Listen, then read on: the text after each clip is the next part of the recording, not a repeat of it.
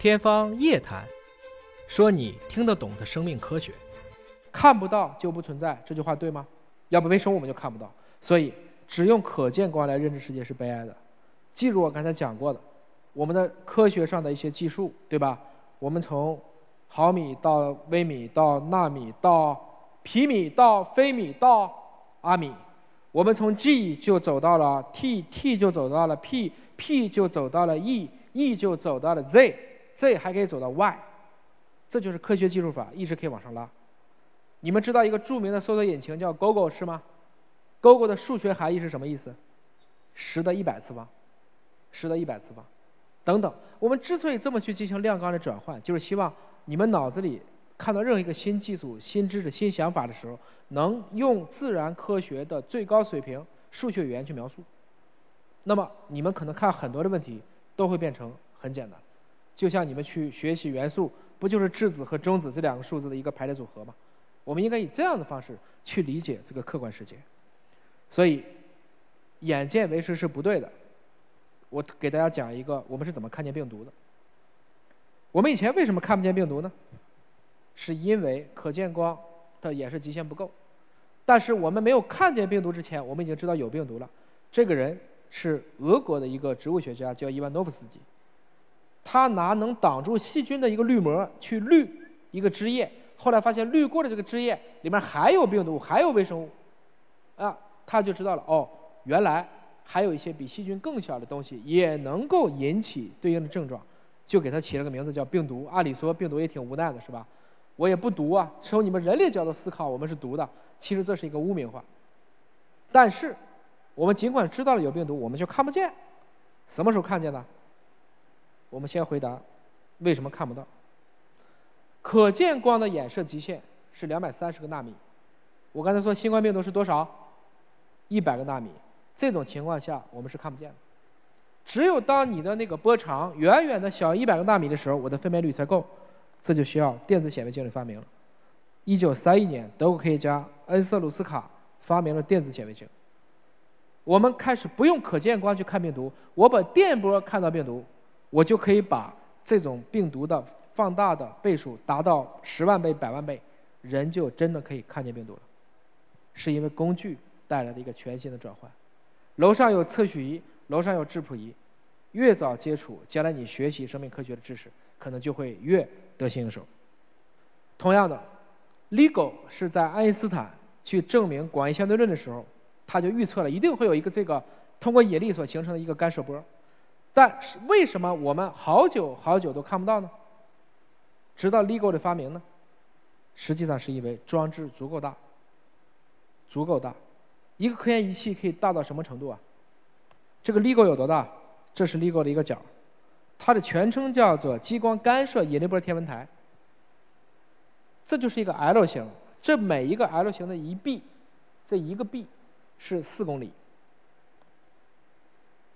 就这一个臂就是四公里。然后它有两组这样的臂，这两个臂相隔多远呢？三千公里，你们把它简单理解成，这就是两个 L 型隔了三千米以外，就组成这么大的一个干涉器，我才能把噪音变成信号，让我们在宇宙中第一次以实验的方式证明了引力波的存在，而不是通过数学的方式。这就是大科学工程的意义。如果你们有机会，一定要去一趟贵州，去看一下天眼，FAST。什么叫 fast？它是一个 F 代表 five hundred meter 的直径，五百米直径。为什么在这儿做呀？因为刚好这些山围的这个中间是一个圆儿，它就刚好做一个大型的射电望远镜。大家说做这玩意儿有用吗？我们看一下，一九六九年啊，在美国国力最强的时候，一九六九年是阿波罗登月的日子。罗伯特·威尔逊当时想建一个对撞。粒子加速器，我们想去找基本粒子。参与答辩的时候，很多人问他说：“你这个玩意儿，我们正在跟苏联冷战呢，我国家给你拨的这个，你对国防有什么作用呢？”没有任何作用，除了它可以证明这个国家更值得保护，更值得保护。我们不能落后挨打的时候才反应：“哎呀，我那个钱不该做房地产，我们要当年造航空母舰就好了。”我们甲午中日战争为什么输了？不就是因为我们造了？颐和园，而把买吉野号的钱挪走了，没有去给北洋水师再去补几艘更强更快的船吗？所以你要明白，像天眼这样的东西，它最大的意义就是它要证明这个国家更值得被保护。那对华大来讲，我们这些测序仪，它最大的作用就是证明，在一个生命时代，如果没有这些底层的测序仪，没有这些超级的测序工厂，我们就没有发现领先全世界科学家做进一步的认知。这就是相当于生命科学领域的光刻机，他们在生命科学领域是非常非常有意义的。这是你们可能都知道的这个 STEM，STEM 教学，我们管它叫科学、技术、工程、数学或制造，最后一个是 Art 艺术。通常来讲，我们认为科学最强在美国，艺术最强在欧洲。中间的三个都是中国的机会。我们做技术、做工程、做制造、做数学都很强，但我现在需要的是你们一方面要加强科学，另一方面要加强艺术，所谓的美育教育，这两件事情都很重要。这里要特别强调，虽然我今天一直都在讲科学，但我还必须讲一个科学真理的真理。这个人叫普朗克，你们知道普朗克吧？一九零零年，他第一次证明了普朗克常数，就是这个物理世界竟然是不连续的。知道了以后，他很崩溃，因为他以前他认为不应该是这个样子的。后来他知道，原来这个物理世界就是被隔成一份一份一份一份的，量子就是这么提出来的。到了一九三零年左右的时候，他讲过一段话，叫做“一个科学真理取得胜利”。并不是因为反对者接受，而是因为这些反对者怎么了？去世了。后面的人就接受了这个原理，科学就得以迈进了一大步。挺悲哀的是吧？我们叫做新科学范式的成功，并非反对者被说服，而是因为他们挂了。美国人后来又加了一句：每参加一个葬礼，科学就进步一步。今天我讲的东西，如果是都对，你们的存在就没有意义了。科学是可以允许被证伪的，时间是所有人的对手。就因为人类总是一代一代的更迭，才使得人类一代又一代的进步了。我希望你们都能够去不畏权威，去挑战我们很多今天所谓的真理。所以，什么叫权威呢？任何把自己定义成权威都是危险的。我们曾经开过一个玩笑：二十年前行，现在不行，大概率会阻碍后二十年的学科进步者，就叫权威。对我来讲，我特别担心自己成为权威。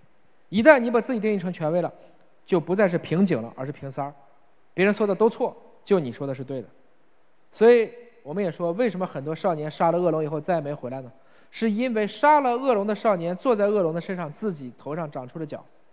终有一天，你们都会走到了不起的工作岗位上，也可能是很高级的行政官员。也都请大家能够记住，我们要有一颗追求真理的思想。我爱我师，但我更爱真理。一定不要把自己变成一个学术上的权威，要坚信我们每一个人、每一个学科、每一个学说都有进步的空间。其实李约瑟之问稍微有点不合理。除了最开始的古希腊，再到近代的欧洲，哪里都没有出现过科学，不仅仅是中国。这个地球上世界科技中心的世界的科技中心呢，它是在转移的。最早在古希腊，后来到了古罗马。再后来到了古波斯，然后再到了阿拉伯，然后才到了意大利。最早的大学，现代意义上的大学是从意大利开始的，然后传到了英国，就有了大家知道的像剑桥、牛津。然后后来法国、德国，打二战以后到了美国，同时东方还有苏联。大家看到了吗？这就是科学史。你们学历史，我都希望你们能以这样大的一个场景和尺度去思考这些问题。什么意思？中国的竞争对手一直都在变吧，但是中国还在啊，谁敢说咱们这个民族不行啊？五千年来了，我们都不知道换了多少桌了，可是我们还在这儿，这就是这个民族的一个强大的柔韧性。我们今天要重新再往前走，我们是要在科学、在科技创新上向前去引领，这是在座的使命。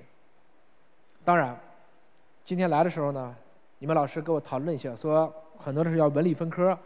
要大家选选科，其实我稍微讲解释一下什么叫科学。science 你们是知道的，它是古的拉丁文的由来，就是知识的意思。后来日本人的福泽谕吉啊，把这个词直接翻译成了分科的学问。我们又通过康有为在一八九三年引入，这就是咱们今天讨论科学这两个字的来历。但其实科学是不能分科的，科学就是知识，物理和化学和数学能拆吗？理论上讲拆不了，拆了你将来还是得补。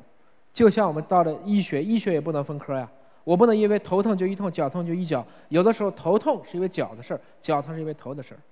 所以现在我们又在鼓励大家做交叉，大家做跨界。所以我希望各位同学们，即使你没有选化学或没有选其他的学科，也应该把几个学科能够一起去选，坚持。知识就是知识，知识要什么分科呢？那么，更准确的翻译的方法应该是牛顿，在一八六七年写的这本巨著《自然哲学的数学原理》，我们简称叫原理。如果你们说有一本书可以叫 principle，就原理，那只能指的就是这本书。他管科学叫做自然哲学。一说到哲学，其实你就明白了，哲学是没有绝对的对，一定是可以被更新、可以被颠覆的。所以，科学存在的核心点是在于它可以被证伪。那么，我们又听过一个词叫科技，其实科技这两个不是一个事儿。什么是科？什么是技？科学和技术是两个有紧密联系但又不同的概念。科学按古希腊的说法叫做无用之用，这个玩意儿没什么用。比如说，一个蚂蚁几条腿儿，这也是科学。但你说它一定有用吗？它不一定有用。它往往是由好奇心所驱动的，但是到了技术就变成了有用之用。比如说，我们想研究一个瞬间统计出这个地方有多少个昆虫的这个方法，这就是一个技术。这个技术是由量化的目标所驱动的，很可能是成本。再下来，我们叫工程。什么是工程？把很多的技术集成了，是为工之用。而从过去的七十年来看，我们现在提的词叫大科学工程。不可能再由一两个科学家、一两个实验室通过好奇心就能驱动，他一定要走到了一个有一个大的使命、有一个大的目标驱动。比如说，全国人民团结起来抗击疫情，本质上讲，这是一个大的公共卫生工程，它不是简单的有科学或技术来决定的，它是由强大的科技作为底层支撑的社会组织行为一起来驱动的。这就是我们今天看到的科技。